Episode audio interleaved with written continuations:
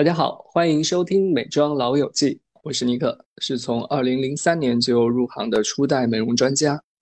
嗨，大家好，我是七七，一位拥有超过十五年行业经验的资深编辑。Hello，大家好，我是黄婷，我也是拥有十余年媒体从业经历，同时也是一个电商内容营销人。大家可能不知道一个小小的秘密。本组其实出过三个美容总监。我做自媒体之前的工作是在一个周刊做了一年的美容总监。其实媒体的这份工作对于我对于护肤品的理解有很大的帮助。所以呢，今天我们三个人要来好好的聊一聊只有美容编辑才知道的断舍离。那我们先从美容习惯开始说吧。在我做这行之前，我其实是受到网络的影响比较大。那因为那个时候是论坛时代嘛，大家已经开始用的比较繁复，而且还流行 DIY。经过了专业的洗礼之后呢，思想就会有一些变化。先问问黄婷吧，你也是非常资深的人士了。我想先和大家聊一聊你的梳妆台品类的管理问题。我觉得有几个原则。第一个原则是基础的产品就是清洁、保湿和防晒，有一个 backup。比如说你有一支在用的洗面奶，那你就有备一支就够了，不要再备多了。保湿和防晒也差不多，尤其是防晒，因为还涉及到一个产品有效期的问题，所以我建议防晒是不要囤货的。精华、面霜这两个产品呢，我是建议大家可以买贵一点，因为这样可以顶替掉你很多的一些。有的没的不需要的一些品类，精华和面霜这一块呢，我建议可以预备一套修护和敏感的，因为大家现在很多人都会有医美的习惯，或者是你遇到换季的时候，你皮肤有状况，所以你预备一套类似于像什么理肤泉的 B 五呀，或者是薇诺娜的这种产品，防止你一旦有状况的时候，你没有合适的产品可以替换。从这个角度来讲，我觉得护肤其实差不多就够了。我比较想。提到的一件事情是面膜，就是我知道大家都很爱买面膜，在早期的时候，我们其实自己也是大概可能一周敷个三五次面膜也是常事，但是。面膜这个商品，它其实是有一点像我们之前聊过的，类似于口服美容这种补给品、营养品。所以从某个角度来讲，你是认真吃饭、吃好一日三餐，就是做好护肤功课的人，面膜它不是一个那么强的必须。除非你有特别强需求的场合，比如说像结婚啊，或者是说有一些什么，比如说拍摄工作，那你有就是好一点的面膜去做个急救工作是比较有效的。这是我的看法。另外就是我觉得有一个 重灾区是彩妆，彩妆类呢。就分为两种，底妆是我觉得一定要买好的，而且也不用买多了，就是根据你的天气或者是你的肌肤变化，你可能有一到两瓶就够了。然后有一个重灾区是唇膏、眼影和刷子这些商品，大家很容易就会变成差生文具多。我在开始前我就可能把东西要备齐，但是其实你最后也用不上，所以这块我觉得是可以好好筛选一下的。另外最后一点，我想补充一个，香水这个东西是尽量不要买大瓶，因为你真的用不完。虽然大家都知道三十比五十的贵，五十比一百 ml 的贵，一百 ml 一定是香水最划算的，但是你是用不到一百的，在你用完之前，很有可能香水的保存不当变质啊，味道会产生变化。建议大家香水就买小瓶，再喜欢的买小瓶三十 ml 的就够了，有需要你再去买新的。这是关于品类我的一些想法。提出一个不同意见，就是关于香水的。我是一个香水差等生，就是我买香水百分之五十的理由是为了瓶子。一个香水的瓶器，三十 ml、五十 ml 和一百 ml，它虽然看上去图片是一模一样，但是你真的看到实物的时候，就是等比变大或变小一点，它可能就没有那么美了。每一个瓶器，每一个香水，它只有一个最合适、最美的尺寸。就比如说，大部分情况下是五十 ml 或者一百 ml，就三十 ml 里头，我是基本上没有看到过。最美瓶器的，就在这里，我提出一个小小的反对意见。然后关于产品部分，其实每个步骤，精华和精华之间，它其实需要你一些时间去吸收的，在加涂叠加下面一个步骤，而不是它还刚刚上脸就完全没有吸收的状况下，你就叠加下一个精华。如果你缺的是时间，那就是像刚才黄婷描述的，尽可能的精简步骤，包括精华，你可能都选一个多效合一的就 OK 了。其他的，看妮可还有什么补充呢？我给大家的意见是，你不要以为看到，比如说小红书啊、抖音的网红天天都在介绍产品，或者是看到直播的主播每天都在说这个好那个好，你就跟着买。其实对于编辑行业来说，其实都非常明白自己的皮肤是什么样的，自己的问题在哪里。我建议大家就是一定要对自己的皮肤有了解，然后这个产品是符合你自己需求的时候，你就把这个产品差不多用一两年。可能很多人都会担心我能不能长久使用啊，或者说皮肤有没有这种所谓的耐药性啊？其实这个是不存在的。我不知道大家有没有听到过一个问题，就是说为什么我觉得用了一两年就没有效了？因为皮肤也是一个变化的过程。你的皮肤其实是会随着年龄的变化而变化，当它变化的时候，护肤品是可能不再适应你那个阶段的皮肤了。比如说，我现在如果我喜欢用蓝麦的面霜，那么很可能在两年后，也许我的皮肤老化更严重，那么它可能就不适合了。但是我可能会在。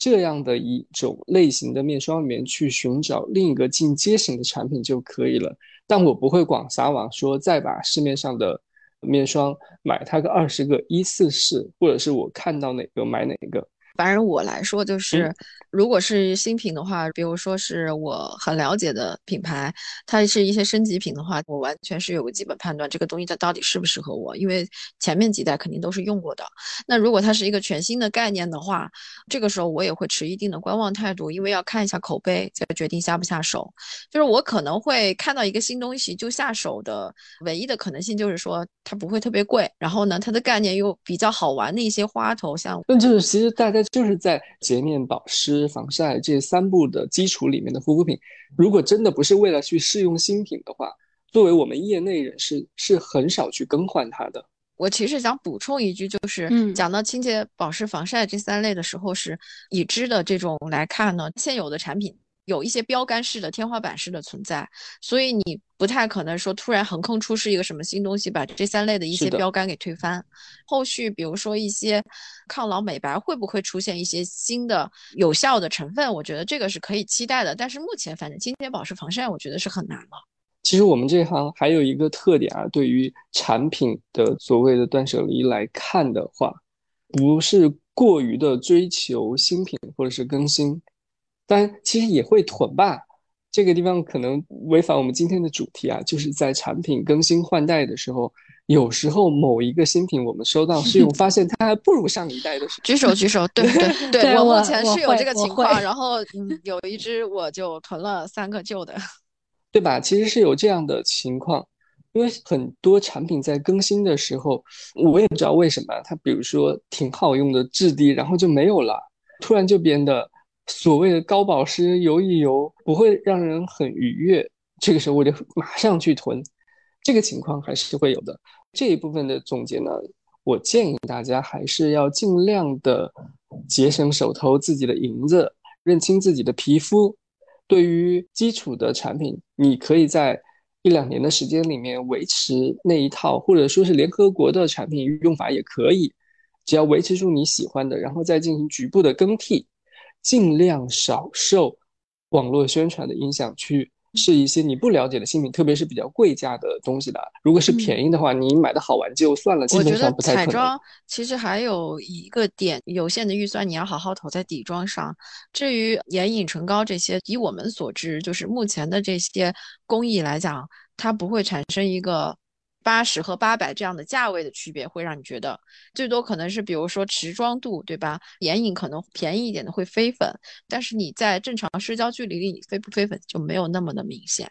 除非你是真的用了它晕的一塌糊涂，你就直接 pass 掉。但是我觉得这些重点彩妆的使用上来讲，其实便宜的和贵的它没有那么明显的十倍的差价，这是我个人感受。我刚才想补充的一点就是，大家觉得自己的皮肤出现问题的时候，一个习惯性的解决方案就是我要看看我是不是买个新的东西，我是不是添加一些新的步骤。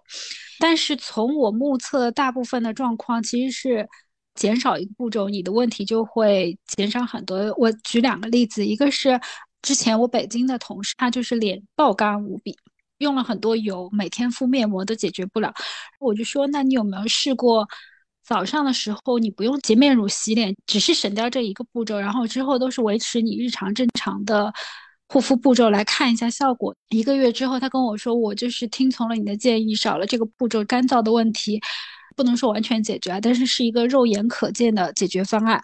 有人说过脸特别油，他也想要去换护肤品。我的想法就是说，哎，那你有审视一下你自己目前用的护肤品，是不是可以省掉一个步骤？他就把自己的面霜给省掉，他可能只是用了一个精华，然后加一个防晒，但是他控油的效果就在那个短的时期之内就达到了一个对他来说是一个还蛮理想的效果。这也是一个从美容编辑角度给到的一个思路，就是皮肤最需要的东西你给到他就可以了，剩下你给他额外添加的，可能在他那个。时间段头，他其实不是那么需要你应给他吃，其实就是虚不受补嘛。对对，他可能真的是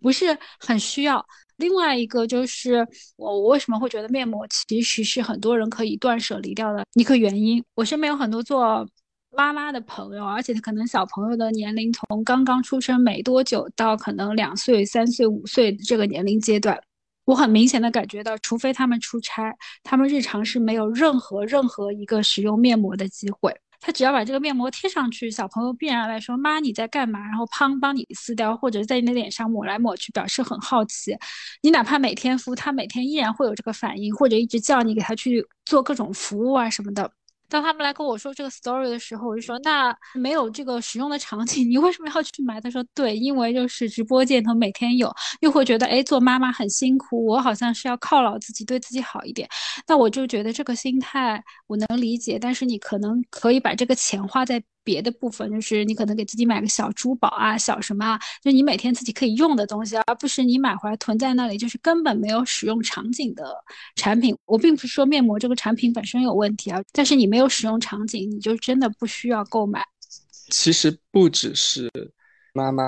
这个角色，当你经过了护肤品的疯狂购买使用受影响期。一旦你对于护肤的整体概念成熟起来之后，面膜的使用率其实是在降低的。就拿我自己来说，我可能一个月现在还能保持做两次左右的清洁面膜。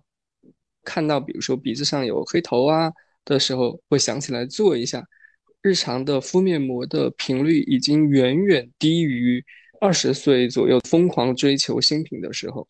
我们组的人都差不多吧，就是现在面贴膜，可能真正想起来用，只是出去玩的时候会带几张放在化妆包里，反正晚上敷一下就敷了。哎，我觉得哪个时候最适合敷面膜？就只有我，比如说日常有时候在北京嘛，我从北京去上海出差开会的时候，住在酒店里的时候，我就会。我只有在酒店能敷面膜。但是从我的专业角度来说，就算你低频率的敷面膜。因为跟你高频率的敷面膜，其实这个皮肤的改善来说，我真心良心话没有差那么多，所以我在想，这也是大家为什么选择敷面膜减少的原因。就是还是我刚才那个理论，就是一天好好吃饭，一日三餐就是护肤，早晚都做足了，其实你没有必要去搞那么多营养品。面膜它其实就是个营养品，就是你不是说它不好，而是说你没有那么需要它，不是那么必须的东西。我们展开讨论一下，就是从美容编辑角度来讲，化妆水和眼霜。就我个人来说啊，不是不用眼霜，我以前是用的，后来我就是慢慢，当然人可能也有一点懒，会发现你用一个好一点的面霜，你最后护肤的时候带到眼部好像也 OK。因为眼霜它本身大部分的时候它就是一个预防嘛，它也没有办法去治理有效的改善。所以从这个角度来讲，我觉得你也没有必要分那么多的区和那么多的产品步骤。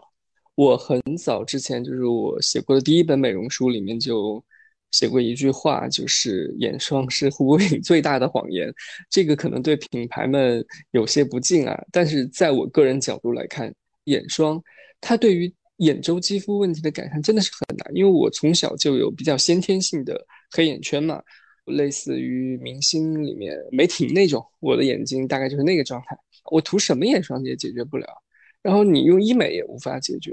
你没有办法改善，所以我也试过很多嘛，就和大家看到减肥产品和生发产品，就不管有没有效，你也会心动的买来试试。但我到了行业很多年之后，我终于悟了，可能有新品的时候会拿来试用，但日常我正常使用的时候，我会选一款很高品质的面霜。就我对面霜还是很挑剔的，基本上会选择知名品牌，在品牌里面。层级档次比较高的那一款面霜，然后拿来用，会先涂全脸，最后可能手指上剩的一点点滋润度，然后再在眼周点按一下就可以了。我觉得它的滋润度是足够眼周的这样的一个保护力就 OK。我个人现在如果说有粉丝来问我推荐什么眼霜，我也会这么说。化妆水从理论上来讲啊，大喷雾就是它是肌肤维稳的，这是一种；但是另外一种就是从产品品类来讲，就是你要说化妆水它能够含有多强的功效，我觉得这个可能就因为你没有办法在纯水质地去做非常强效的东西嘛。就我觉得化妆水它是一个过去的品类，是因为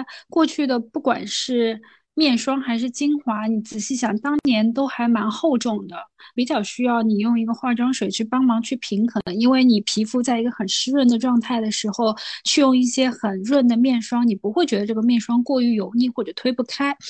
但是因为现在随着护肤的年轻化，那年轻化其中一个必然的步骤就是整个质地要变得更轻盈嘛。那本身你这个产品已经精华都做的像水一样了，那你本身精华水其实要达到那个效果，它没有这块的需求了。好的一些基底精华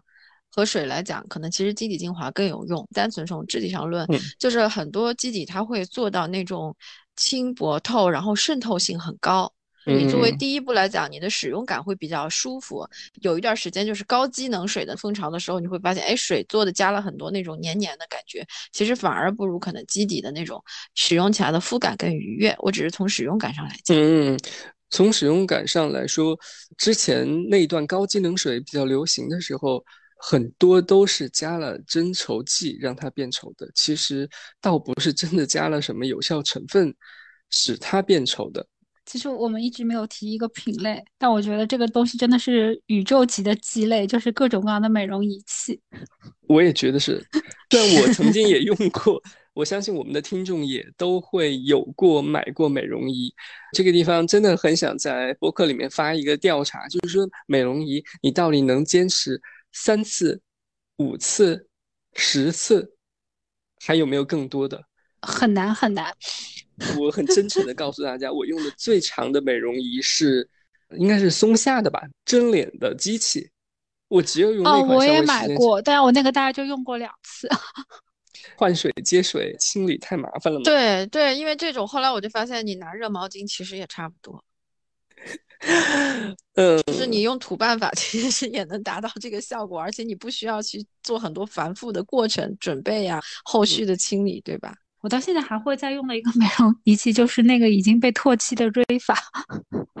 是那个滚轮是吧？对，因为它本来买来是滚脸的，但是它现在就我滚小腿肌肉的力气，依然能被我使用，就是因为它的个头很大，而且还蛮使得上力的。理论上，它也是一个不错的物理工具了。真的，因为它这么多年了嘛，也没有褪色，从品质上说还蛮好的。然后我另外一个曾经有一段时间很坚持使用的产品，是一个以色列的射频仪器，叫 Nova。然后我现在也不知道这个仪器是不是还存在。这个射频仪器呢，必须配凝胶使用，因为它算是家用仪器里头热量比较高的，导致我发现了一个问题，就是。它这个凝胶啊，三百块钱一支。如果你真的要认认真真的涂到理想的一个不会烫灼伤感的厚度的话，它那个凝胶大概就是用五到七天。我当然后来就是买过两支之后，我觉得这个实在是太贵了。仪器是有效果的，但是它的效果和它的价格来说，那我情愿去。医美诊所做一次什么射 频，这就是我们之前讨论过口服的一些产品，它为什么最后就做不下去？就是你会发现性价比实在是没有必要嘛。其实雅萌类的你们会坚持使用吗？因为我自己也买过这种光电的，我用了一两次，我肯定就是扔在边上忘了嘛。但我过了两三周，我想起它的时候，它就又没电了，要重新充电的时候，我就又把它忘记了，然后它就陷入了这样一个死循环。对这几个什么雅萌啊，还有初普啊，就这些充电是一个非常棘手的问题，而且早期的这些仪器，他们的连充电线都不统一，你知道吧？所以有时候就是找充电线还要去，嗯，放哪儿来着？看上去是一个便利的商品，但是在使用上会给你增加一些不大不小的麻烦，以后慢慢的你就使用的欲望就会降低。为什么大家最后在我们这个？编辑行业吧，来看最后都不怎么用了。大家平时也挺忙的，你每次使用仪器的时候，其实需要很长一段时间。比如说，有些仪器需要你套化妆棉，有的需要导入，有的需要光照，一点点的在皮肤上挪，很没有那个耐心了。而且你很难看到说肌肤的变化是很明显的。我说一个很真诚的话，就是你去医美医院做一个项目，它的效果都不见得说让你马上变天仙。何况是一个家用的美容仪器，不要看页面上宣传的都很夸张，其实绝对不是你肉眼能够看到的一个变化的。而且你说这种变化，我甚至觉得是因为你拿的这个仪器在你脸上，比如说磨蹭特别久，护肤品接触的这个量和东西特别大。我现在也不再使用按摩棒类的产品，就是因为如果你的按摩是有问题的话，它可能对你的皮肤造成的伤害是比你想象当中会大很多的。我这里要说一个很严肃的观念，包括我自己，其实为了写稿子好看，而会一直说一句话，说我们的肌肤如何如何，但其实它是一个非常错误的观念。皮肤就是皮肤，肌肉就是肌肉，皮肤和肌肉是要把它分割开来去看的。要去做按摩的时候，包括你去做一个理疗，其实它帮你达到的是一个肌肉放松的效果，而不是皮肤。但是当你自己去做的时候，使用各种仪器的时候，其实你的肌肉并没有获得运动，因为你可能本来的目的是把一些经常不太调动的或者一些紧张的肌肉帮它去放松一下，但你的肌肉没有获得任何的。运动和改善，但是可能你的皮肤被你拉扯了，或者是说被你用一些错误的手法按压之后受到了一些伤害，或者是一些灼伤。那我是真心觉得，如果没有一个基础的认识，不如把这个钱交给专业的人士，让他们去赚这个应该赚的费用。这个地方，我再给大家透露两个，算是行内小秘密吧，能够在。节目上、直播上，或者说是杂志上看到了半脸效果，比如敷半张脸面膜。如果让我去镜头前，我也会干这个事，因为能看到效果嘛。半张脸面膜，但我想告诉大家的是，你把面膜纸泡矿泉水敷在脸上半边，它也可以让你即刻撕下来的时候容光焕发，因为你角质层充满了水分。矿泉水它敷在脸上，它也是能往皮肤里面稍微角质层渗透一些的。包括按摩也是，比如说我帮你按摩半张脸，那个时候肌肉得到了一个运动或者说是放松，它在计时的时候是可以看到提起来一点点，但它的持续时间也就是让你觉得哇，眼角提起来了，嘴角提起来，也就只是那，你很难真正的长效的去改变它的。这个地方公布两个小秘密，往下说一个美容编辑的一个常识啊，就是。防晒，你们觉得防晒是要天天涂的吗？我自己的话啊，我早期的在所有的媒体宣传上都是建议大家防晒三百六十五天天天涂，阴天也要涂，在家也要涂。但我基本上我的后十年吧，工作的后十年，自己都不怎么会涂防晒，出门还是会涂啊。如果说我出门或者是做运动去海边是会涂，但如果是阴雨天。或者是在家里，我宁可是拉着窗帘，尽量减少涂防晒。我实际的感官就是，防晒还是会造成我们肌肤有一定的封闭性吧，因为它有一定的成膜性吧。涂多了确实有一点对于毛孔啊，或者是长痘痘有一点点不利。我不知道其他两位的感觉如何。我防晒的习惯一般出门是一定会要涂的。完全不出门的话，我白天在家里会用的是那种有一点类似于带一点防晒值的润色面霜。我一般会用这个办法来解决，不会说要用非常专业的防晒在家里。其实我会觉得居家的时候或者你在办公环境里头要不要用防晒，还是看一下整体的装修吧。如果你在这个场合是用射灯的，那你是一定要用防晒而且厚涂的。但如果说你就是一个普通的光源，不是那么强烈的话，就是可能你的防晒做的稍微简单一点也是没有问题的。嗯，防晒这个事情就要看个人对于阳光的接触度有多少，倒不再像平时大家从媒体的资讯得出来的那种三百六十五天天天涂。我觉得这个观点是可以有一些变化的。还有一个观点，我觉得对于我的影响。也很大啊！这个是我早年间去韩国出差的时候发现的一个问题。后来我仔细思考了，也觉得很对。大家都知道，韩国很追求的一个妆效叫水光肌，对吧？他们的蜜粉的使用量是非常少的。我们这边的化妆习惯，包括欧美系的化妆习惯，都喜欢压上厚厚的一层蜜粉，为了保证后续上眼影啊、上腮红啊融合度比较高。而且我们比较喜欢雾面的质感，觉得比较高级。因为你一脚打开小红书，就会发现大家说韩国明星可不可以少涂一点猪油啦，类似这样的在脸上。但其实我这个问题思考过之后，我会发现，从护肤的角度上来说，当你的蜜粉或者是粉底压得太厚的时候，你的皮肤的干燥程度真的是会比较干的，眼角的细纹的整个纹路就会出现的比较明显，而且它就像给你的皮肤做了一个压力一样。让你纹路的固化会比较的快。当你如果说你的肌肤表面维持的是一种水油比较多的时候，它的纹路就会淡。其实对于后期的肌肤的保养是有利的。反正自此我想通了这个概念之后，第一个不要用粉扑，粉扑压上去太厚实、太紧密。那么你尽量用蜜粉刷去刷，蘸的蜜粉要少，主要的就是在你需要定妆的地方，比如说眼下来一点点。额头出油的地方来一点点就够了，眼尾啊这些部分，尽量的少量的铺，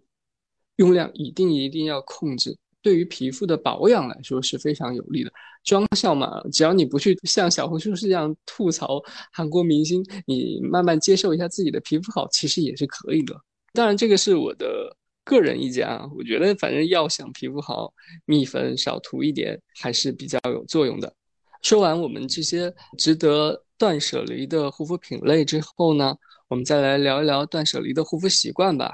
可能大家也比较关心的就是有效期的问题。美容编辑从业人员来讲，更关注的反而是你的开始的开封使用期。有一些品类啊，比如说。VC 类啊，然后 VA 类啊，一定要尽快的用完。这个快就是真的是越快越好，不然它活性降低的话，你用了也是等于没有用，这是非常要注意的一点。另外一点，比如说我同时开了好几个面霜、好几个精华嘛，但是我也会稍微注意一下你开封的有效期，一罐面霜三个月内用完。这是最理想的，就是像你夏天用一罐清爽一点的，然后秋冬你就可以直接开始换季用新的了。一罐产品就是你看一下它的开封有效期，大部分的产品尽量都是在六个月以内去用完，它会比较好。如果你实在记不住，你就稍微的贴一个小胶条，然后写一下你的开封期，或者随便你就备忘录里面稍微记一下就好了。任何东西都是首先你要记得用，第二是你要及时在它有效的成分有效的活跃期内把它用完。这个地方我给大家补一点护肤的小常识，在维 C 维 A 这样的品类的时候，可能你买产品的时候你会要注意一下它的生产日期。这些品类吧，它可能放太久之后确实有氧，特别是维 C。它的自身氧化问题会存在，不管它是用的有色玻璃瓶啊，或者是隔绝空气的，但是多多少少的还是会出现一点点本身的一个氧化变质。虽然说它不影响使用，但效果确实会有一定的折损。但大部分的护肤品保质期没有你想的那么短，就是不用一味的追求它的新鲜度。真的不是说我买牛奶，我今天一定要买今天出品的。你去年买的护肤品，只要没开封，可能说百分之九十九的护肤品都是 OK 的，包括防晒啊，只是说你开封之后，你才去注意它要在多长时间以内把它用完掉是最好的。七七呢？你在护肤习惯上，具体的步骤，晨间就是注意不要使用一些光敏感类的护肤品就可以了，然后反而是晚上我会推荐一些就是 A 醇类的精华。但它会有个问题，第一，它稍微有点会变色，因为你洗下来或者用棉铺的时候，你会发现带一点点黄色。第二，它太油润了，所以我的使用步骤是，如果我这一天回家还比较早，可以进入一个晚间的护肤流程。洗完脸之后，先涂上 A 类的精华和面霜，油光光多涂点没有关系。敷个两三个小时之后，打算真的去进入一个入睡的城市的时候，你用化妆棉或者用清水把它洗掉，重新上一个比较润的面霜，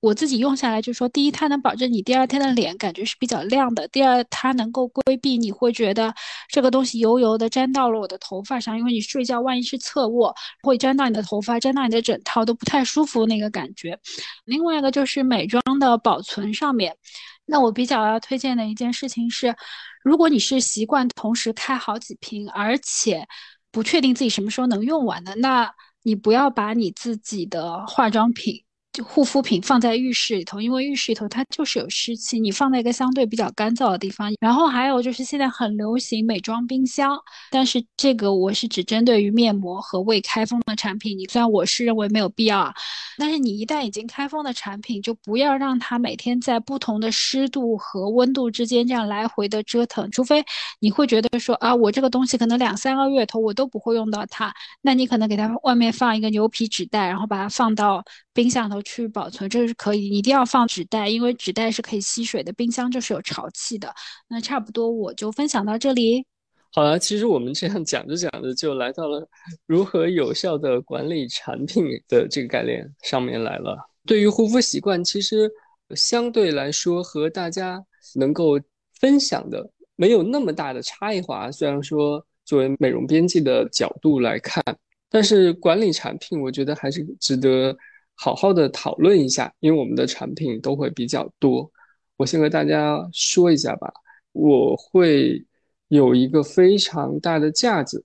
去分门别类的存放产品。但我也没有用冰箱啊，我也不认为把它放到冰箱里面会更有利于保存，因为所有的护肤品在出厂前都已经做过这个温度的测试，放在室温就可以了。我还想到过。编 A B C D 按品牌分，我后来发现也不利于管理，我最后还是决定按护肤类型分。比如卸妆，我放在一个架子上面；化妆水、乳液、精华、身体、头发放在不同的架子上面。它的摆放位置啊，就像你去超市的货架上，我可能没有做 Excel 表格那么精细，但是我会按照它的那个先入先出的这种像管货的这种原理去进行排列。当然，这个可能更适合我们这样的专业人士或产品比较多的人。我其实跟你差不多，我是有一面墙，就是 MUJI 有一个收纳柜，一格一格一格的，然后它每个格子可以用不同的那种格子架的那种嘛。它每一格可以是双层抽屉，也可以是四个小抽屉，也可以是一个大的收纳篮。所以这样的话，你就适合把不同的品类都可以收纳到这个架子上嘛。不然的话，有时候小东西收起来找起来也很累。跟你刚才说的一样，我全部都是按品类分的。比如说我洗澡的用完了。我就是沐浴的那一筐去翻，包括洗澡的，就是像沐浴啊、身体乳这些就会放在一起嘛。然后头发也是洗发水啊，然后一些精油都放在一起，这样子就会找起来会比较方便一点。我就突然想起来，就你准备买产品的时候，你要做一个使用计划的，就什么是我现在要用的，可能将来的，比如说抽屉里的这一瓶、那瓶，是我比如说三个月之后要用的。是怎么样一个更替顺序？自己常用的东西，我是绝对会有一个排期的。我这段时间要用这个精华，那么我下段时间接下来我的水要用什么，然后我的面霜要什么，我都是有有一个计划的。所以我觉得这个是很值得分享给我们的播客朋友们的，做一个护肤计划，对于以后你产品的管理是非常有效果的。我还想补两个小的吧。第一个就是很小很小的 tips。有时候啊，我们买东西的时候，它会有一些类似于叫粉红税也好，会精准的去收割你。比如说，我要在淘宝或者是拼多多打开美妆收纳，我拿到的货相关的这些收纳的单品，它一定是会相对贵一点。但是你会有一些平替的思路，比如说你的唇膏收纳，你就可能用一个类似于叫做记号笔或者是马克笔的收纳座，拿这个关键词去搜。你就能找到更便宜的，但是其实也是同样类型的产品。还有一个，其实我是觉得是跟收纳没有太大关系，但是其实是一个购买习惯的问题。你买东西，你买到了一个便宜的东西，它并不代表你现在已经赚到了，或者是你立省多少多少，不是这个意思。你买任何东西，你买完以后，你需要把它完整的用完，你才是赚到。你要有这样的一个观念，那我肯定不会说为了这个送的东西，或者说为了再多买一件就立省多少我就去买。我只有在我真的需要的时候就去买，然后我去用，用完了再看下一次。不然的话，你将来就是说你会发现，你为了省钱，你买了很多很多，但是最后尤其是小样，你一定会遗忘的。这个真的是要高量，不要觉得小样是你可以，比如说出去玩的时候一定会用完的，因为这个是无计划的。而且小样的问题是在于，你真的不一定能搭出来一套完整你出去玩的时候用的小样，反而在出去的时候，你皮肤需要一个非常稳定的状态。所以坚决坚决不要为了小样去买东西。对，因为大家出去的时间算是没有那么多。对于我们的工作来说，出差啊算是多的。我的飞行里程可能会能打败百分之可能九十八以上的航旅纵横上的人。但就这样的一个频繁的出差，加上我个人的旅游，我的小样也是很难用完的。关键的黄婷刚才说到的一点就是，当你不管是出差或者是旅游的时候，你不希望你在另一个城市，你的皮肤突然发现出现什么问题，对吧？如果说你用了不适合的东西，或者说新的产品，那么你这个时候你肯定要用你最熟悉的。其实是需要安全感的这个时候。那么你最熟悉的产品肯定就是你日常用的那些。那么我宁可是，比如说，把大瓶分装出来一点点，就我日常用的，或者说我只是拿我那个日常用的大瓶的小样。但只是说大家不要因为小样去。额外的增加你的花销，反而导致你花了更多的钱，家里囤了更多无用的东西。说到做护肤规划，我其实蛮早以前写过一篇文章，是关于你要做一个美容的子弹笔记。那我现在还是觉得这篇文章是有参考价值的，所以大家可以去公众号看一下。不管怎么说，当你觉得要做一个计划的时候，你首先是要盘点你自己手上有一些什么东西。在各大直播间的时候，其实你会看到大部分分的品都是精华和面霜类，在不知不觉之中，很可能就是你有部分品类囤了太多。所以我觉得第一步骤要去理一下，你大概有一些什么样的品类，可能有四十瓶精华、三十瓶面霜、一点五瓶眼霜，就很有可能出现这样的状况的。第二件事情呢，就是你要去自己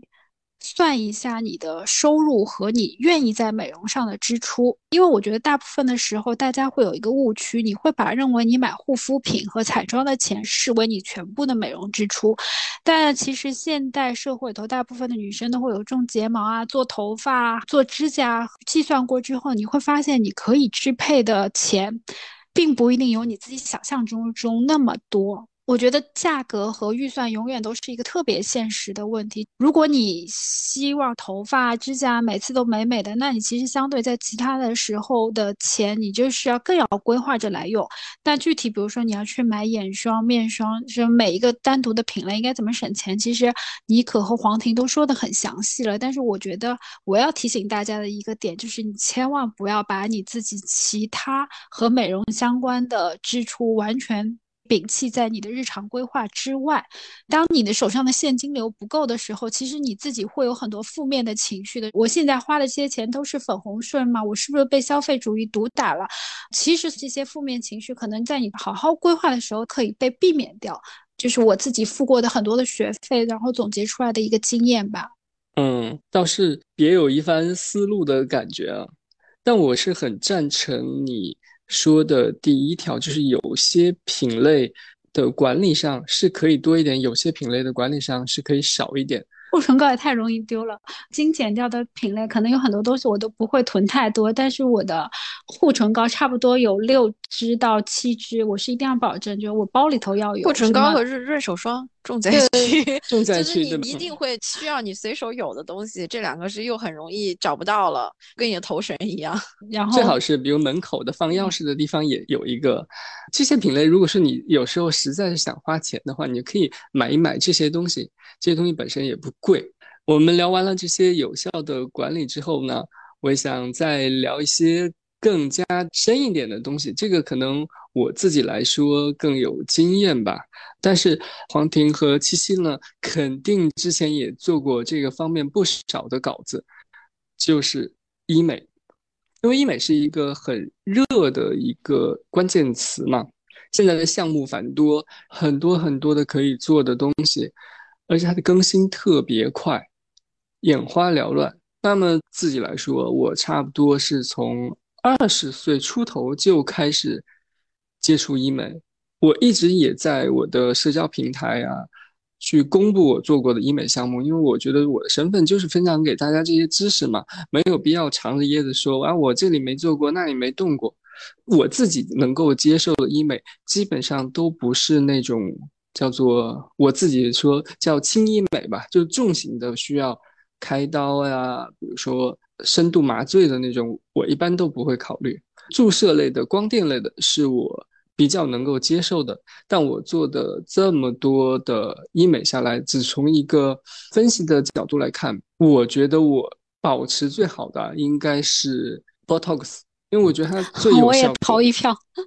嗯，因为有很多嘛，比如说你注射透明质酸，可能也会有效果。比如说你在丰唇嘛，因为我是那种气息说的那种没有上唇的男人。就没有上唇峰嘛？所有的我认识的或者是我采访过的医美医生，他都会说：“你可要不要我帮你把嘴唇打一下吧？”但打嘴唇真的是好疼啊，而且它的保质期特别短。我又爱说话，又爱喝水，特别是喝热水，两三个月它可能就白打了。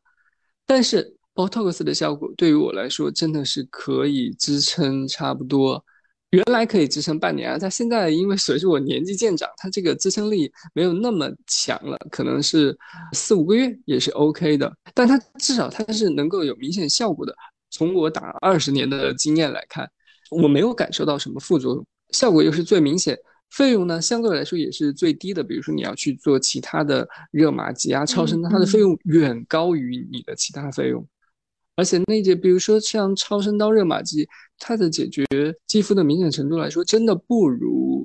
Botox。可能你也不能说这样比啊，但是它对于老化上面，比如说你提升你的肌肤啊，解决皱纹啊，甚至是瘦脸啊，它真的是能够见到效果的。在本组七七做完 Botox 之后，很兴奋的给我发过微信，说啊，我做了，怎么样？怎么样？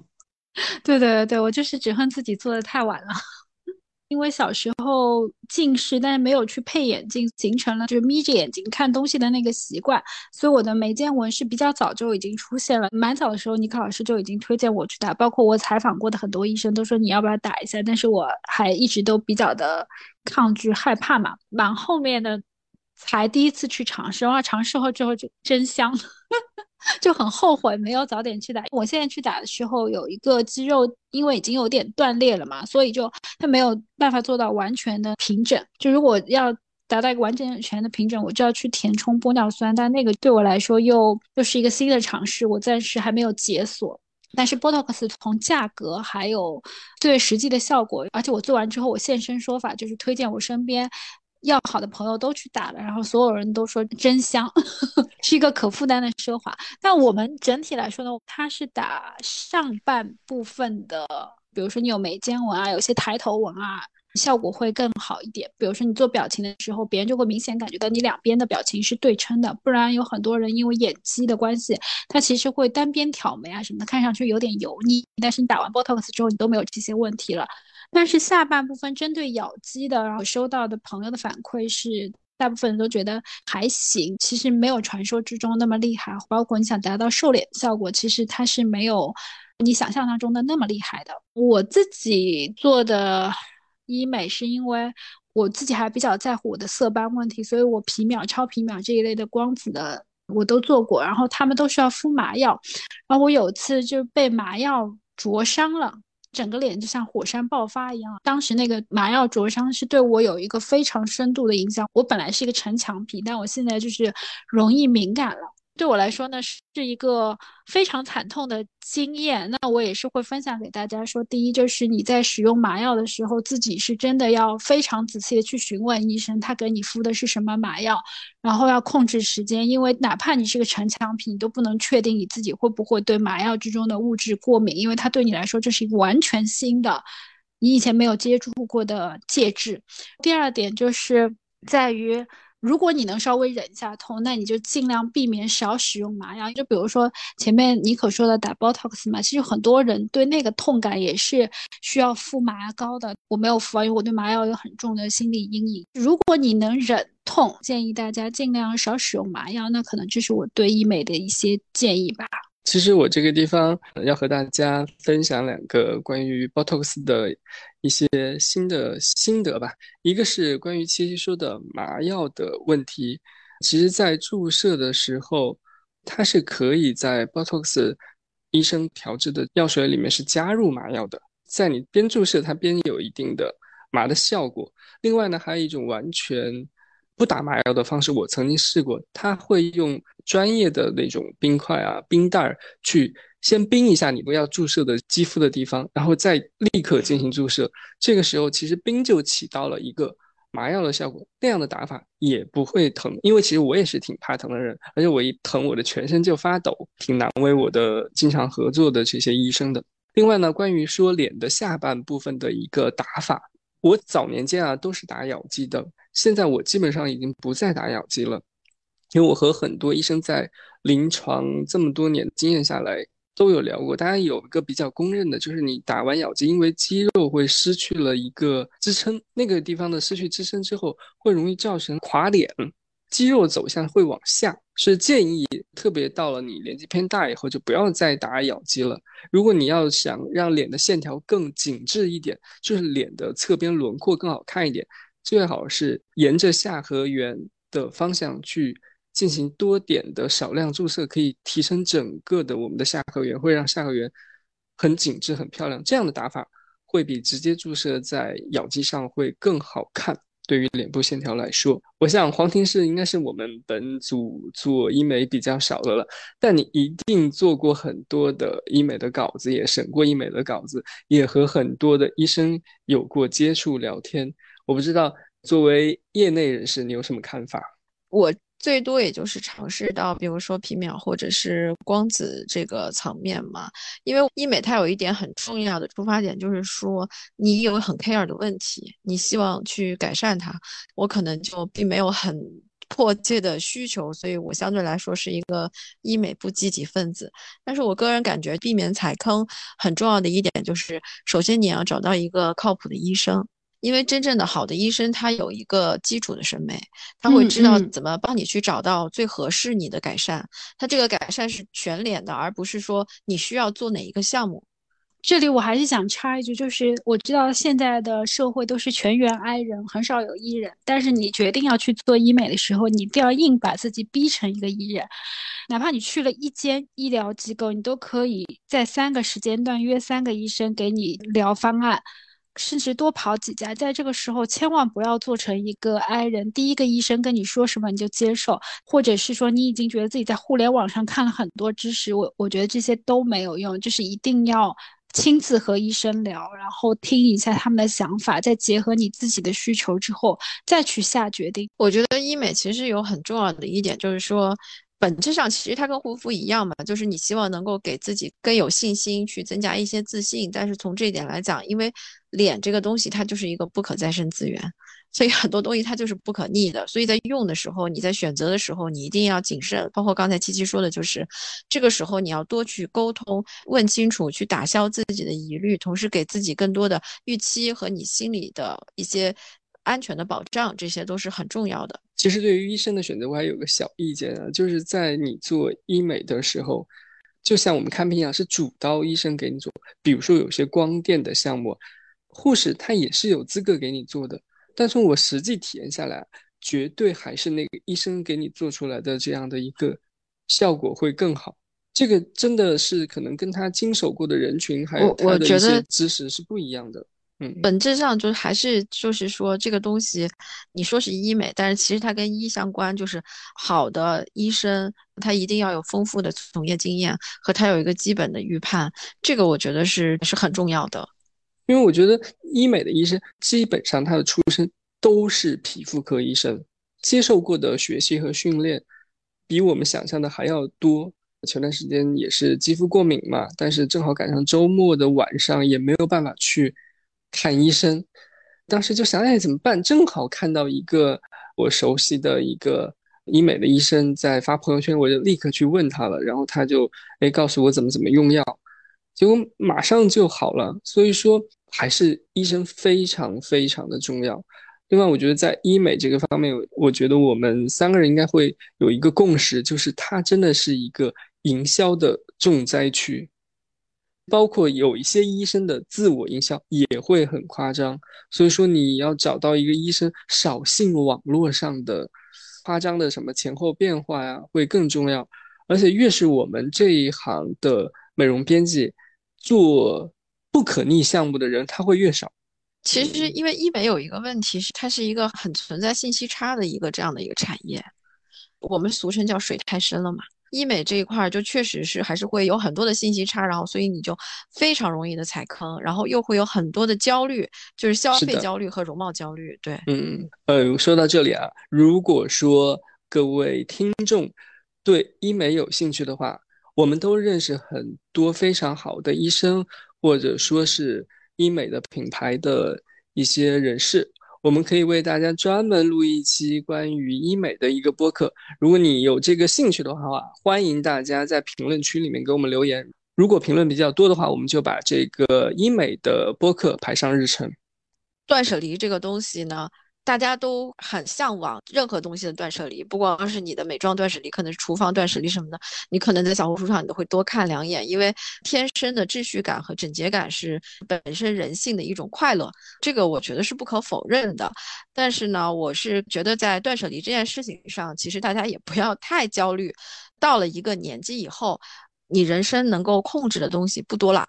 体重你是可以控制的。手上的金钱你也是可以控制的，就是你有多少钱，你怎么花钱，对吧？就这么两个东西，但这两个东西偏偏又是你要去跟人心对抗的。就是你想要控制体重，你就要控制自己的，比如说食欲也好，一些欲望，包括克制懒这件事儿。金钱这个事情也是嘛，就是攒很多钱，但是你不花，花钱这件事情它天生也是消费是让人快乐的，这个也是毋庸置疑的。所以呢，我也是建议大家呢，首先在断舍离这件事情上，你可以每年留一笔钱，这笔钱你可以根据自己的预算来。我是建议不要太多，但是也。别那么抠，你一年给你自己美妆开销，我随便打个比方，你可能一年开销是一万还是两万，那么你留一个百分之十左右的费用是让你自己去快乐消费的，这个是你可能会有冲动消费啊，直播间呀，双十一啊，六幺八，就是你在没有那么理性的情况下，但是买完你会比较快乐，我是建议你可以留这样的一笔钱，但是同时呢，有两个很重要的事情呢，就是尽量去告别直播间，以及去取关一些。每天告诉你今天又出了什么新品的美妆博主，因为这两块儿是很容易让你产生焦虑的。就是第一，你会不会占不到便宜在直播间里；第二，就是美妆博主就会让你觉得我是不是 out 了，我是不是跟不上潮流了，我是不是没有得到最新的一些产品的试用，或者是说我没有办法去跟我的小姐妹愉快的交流了。这两块儿呢，会让你很容易去产生焦虑，然后给你产生一些不必要的消费。黄婷说的非常有道理，也是对我们本期做了一个非常好的总结。我不知道七七还有什么补充呢？就像黄婷说的，我们要准备一些挥霍的资金，但是是在自己的规划之内的。当你觉得所有东西都在可控范围之内的，然后你的生活之中哪怕有一些小小的不如意，也是很容易被化解掉的。我们这个话题呢聊到现在，希望我们本期的播客呢能够。给大家在上班的路上有一点点对于护肤品、对于人生的小小的启发。那么本期的播客就到这里，我们下期再见喽，拜拜，拜拜。